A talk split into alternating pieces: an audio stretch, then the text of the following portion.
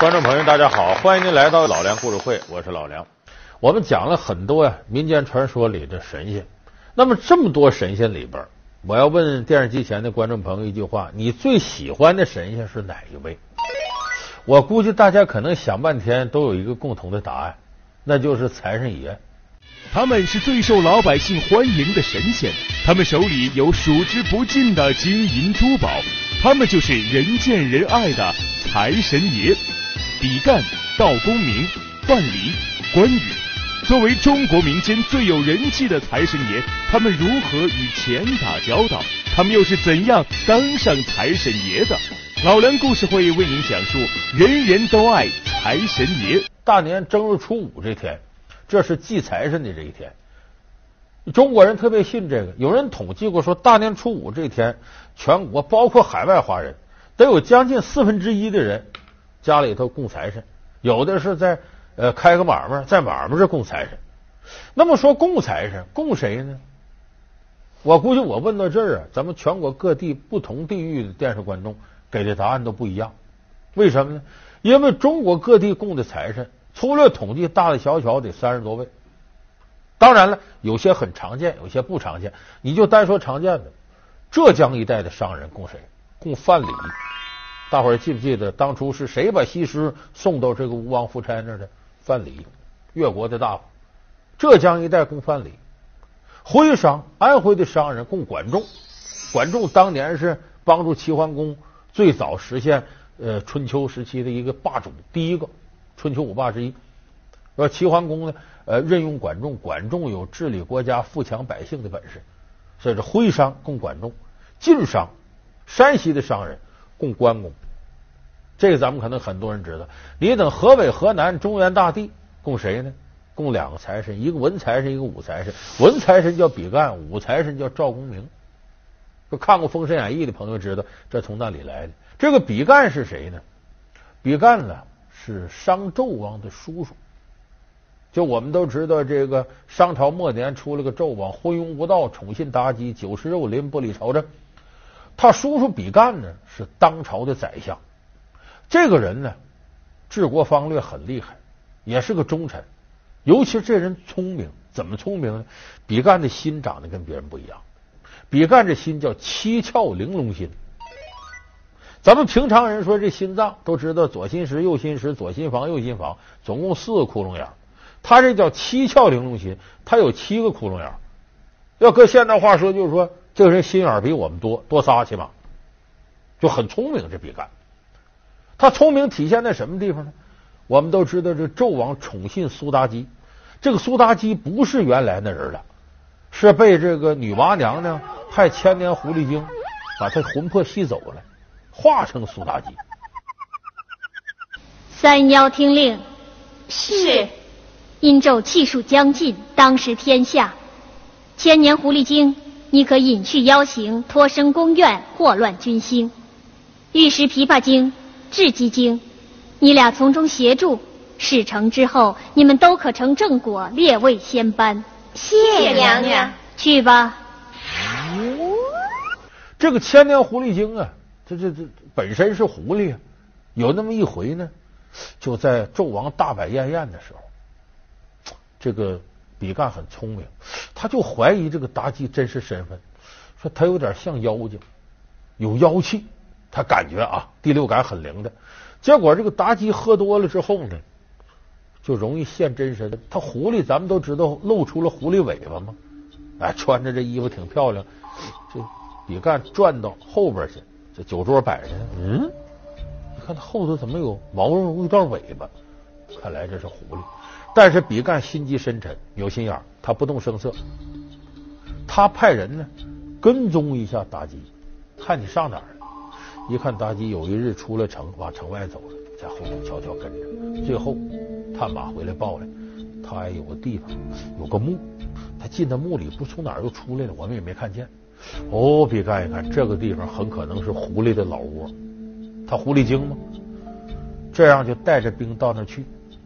倒上去之后呢，把这狐狸洞堵上，用烟熏。这狐狸跳出一个，啪一剑跳出来一剑，就把妲己这些个徒子徒孙啊、子子孙孙了、小狐狸都给杀了。杀了之后呢，把这狐狸皮剥下来，然后挑着好毛啊，弄了个披风，就咱们现在说皮草那些狐狸皮那个，然后把这当做个宝贝呢，献给妲己。这是微臣特意为大王做的。啊，来，哦，嗯，我虽为天子，富有四海，可实缺此一御寒。妲己，来敬比干王叔一杯。妲己，他的用意是什么呢？我呀，知道你老底儿了。你少跟我来这套！你要明白事儿的，赶紧给我人间蒸发消失。皇叔，请讲。你琢磨琢磨，妲己得恨到什么程度？咬碎钢牙呀！我的徒子徒孙就这么全我死了，恨死比干了。他就琢磨，我我就走，我也得先把比干弄死。他想招，想什么办法？说我一个人力量有限，他找自己的这个同伙。就这么，他把这个九尾之精叫来了，姐俩商量怎么害比干。妹妹，我已想到一个计策，一定能置比干老贼于死地。姐姐有何妙计？我们这最后想了个办法，说招比干呢进宫，有要事相商。在这之前呢，这妲己呀和这织姬精这姐俩长得都千娇百媚啊，在后宫里走着走着，他就哎呦就摔那去了，人事不省。纣王一看，我的心肝，我的宝贝儿，这怎么回事啊？怎么会这样？怎么会这样？姐姐常有心痛之病，一发即死。怎么办？这该怎么办？除非朝歌有玲珑心取他一片，顿时可救；要是没有，姐姐就要死的。谁有玲珑心呢？丞相比干。比干乃是王叔，和我们很亲的，他肯定会借心救王后的。来呀，宣比干王叔进宫。赵王宣比干进宫见驾。比干这时候在家里头，他也有点第六感，总觉得心里是个事儿。哎，他想起来，就在前两天，姜子牙来找过他。姜子牙说：“宰相，你呀，不久将有大灾。”信不信我不管，我给你留下一道灵符。你真感觉有事儿的时候，你把这灵符揣身上，我保你不死。比干也将信将疑，一听这个纣王宣他进宫，他感觉不是好事。出门之前一琢磨呢，哎，那老道姜子牙，昆仑山得道之士，他给我留过一个符。行啊，不怕一万就怕万一，就把这符找出来了，揣怀里了。到了这个宫殿上，问大王宣我什么事儿啊？王后心痛之病复发，只有玲珑心能救。王叔有玲珑心，想借一片做汤，治好王后之病，功高无量。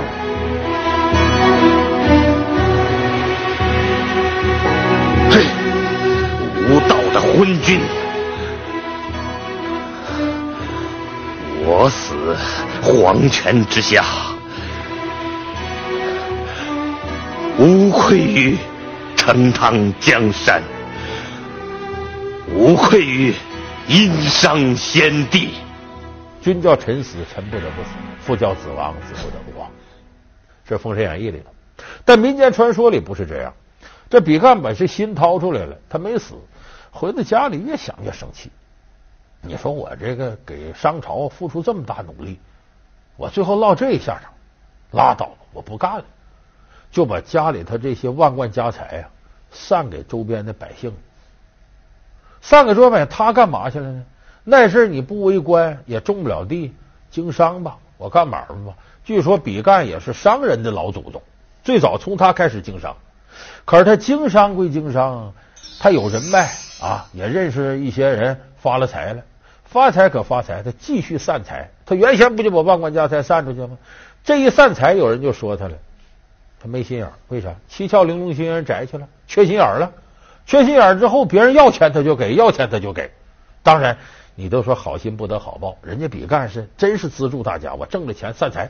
可是拿他钱的人不仅不感谢比干，那些缺心眼。你看钱自己不留着，我要他就给。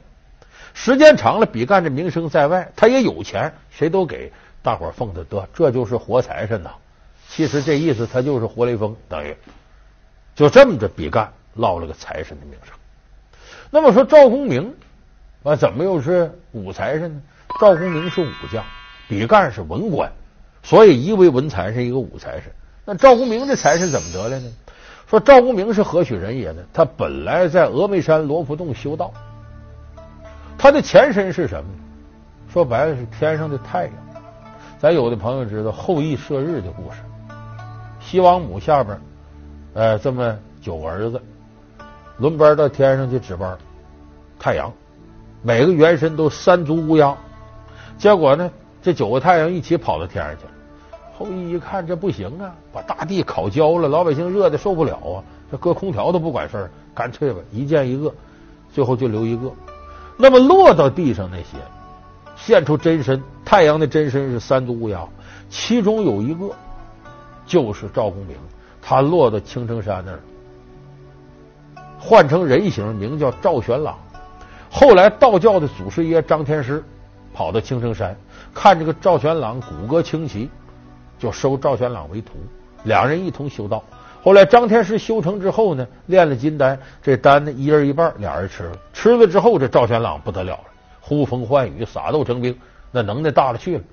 所以后来到商朝这个时候呢，赵玄朗在峨眉山罗浮洞修道。当时呢，这个姜子牙兴兵伐纣，商朝天下岌岌可危。当朝太师叫文太师，就骑麒麟那个。这文太师呢说：“我得请能人呢，骑着黑麒麟来到这个峨眉山，请赵玄朗出世。”这时候赵玄朗化名赵公明。就保了纣王了，当了兵马大元帅。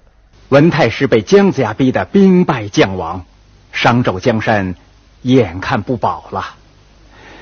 因为我和姜子牙是同门，所以不便师兄弟之间相残，想请道兄出山相助。哼，好个姜子牙，竟不念铲劫两教之情，连伤我的同门，我赵公明绝不会放过他。如果赵道兄肯出山相助，那姜子牙就不足为患了。但是他这个能耐大，他跟姜子牙打仗，姜子牙打不了他。他骑那个黑老虎很厉害，哎，能够咬这个咬那个，神仙都不好打。手里拿铁鞭，也跟姜子牙那打神鞭差不多，能打神仙。另有两宗宝贝：定海珠、伏龙锁。定海珠是百发百中，伏龙锁扔出去把你捆上，跟捆烟绳差不多。他这个赵公明两军对垒的时候，跟姜子牙打仗。他这个能耐可比姜子牙大，他摆了一个十绝阵，这个十绝阵呢，专门困神仙，把姜子牙困到当中，困到当中可是困到当中。姜子牙那也是元始天尊的小徒弟，这本身是神仙之身，你也弄不死他。而且赵公明能掐会算，也知道将来呀，这姜子牙肯定能成事，天下是人家的。结果这时候姜子牙出去找了他好朋友昆仑山散人陆亚。用奇门遁甲的方式，葫芦一打，宝贝转身，飞刀出来，千里之外取赵公明首级。赵公明这么让人给弄死了。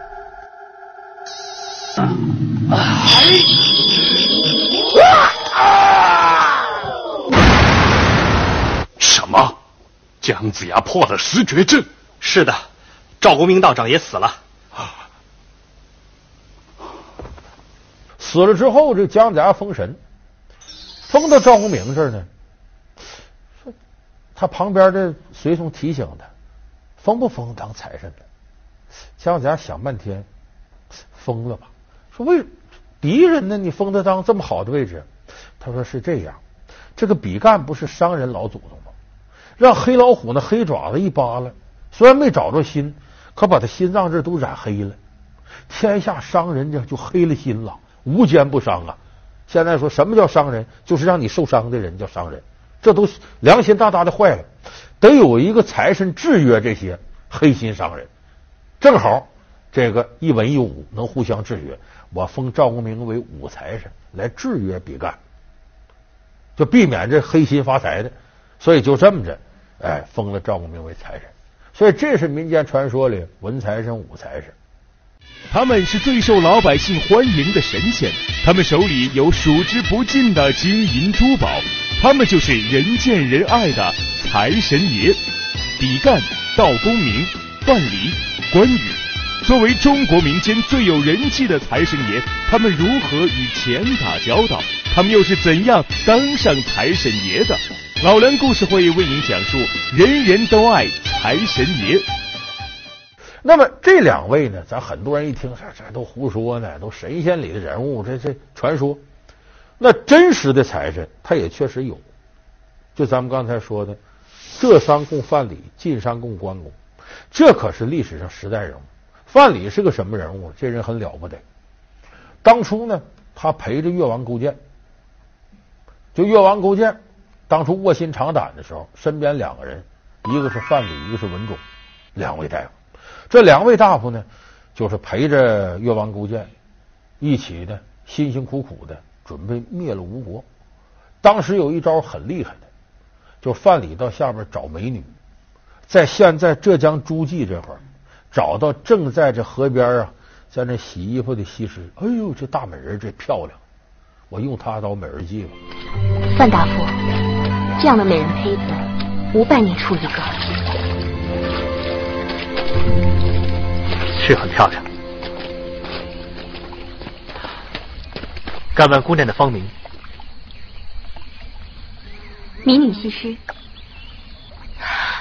先生不会是来选美的吧？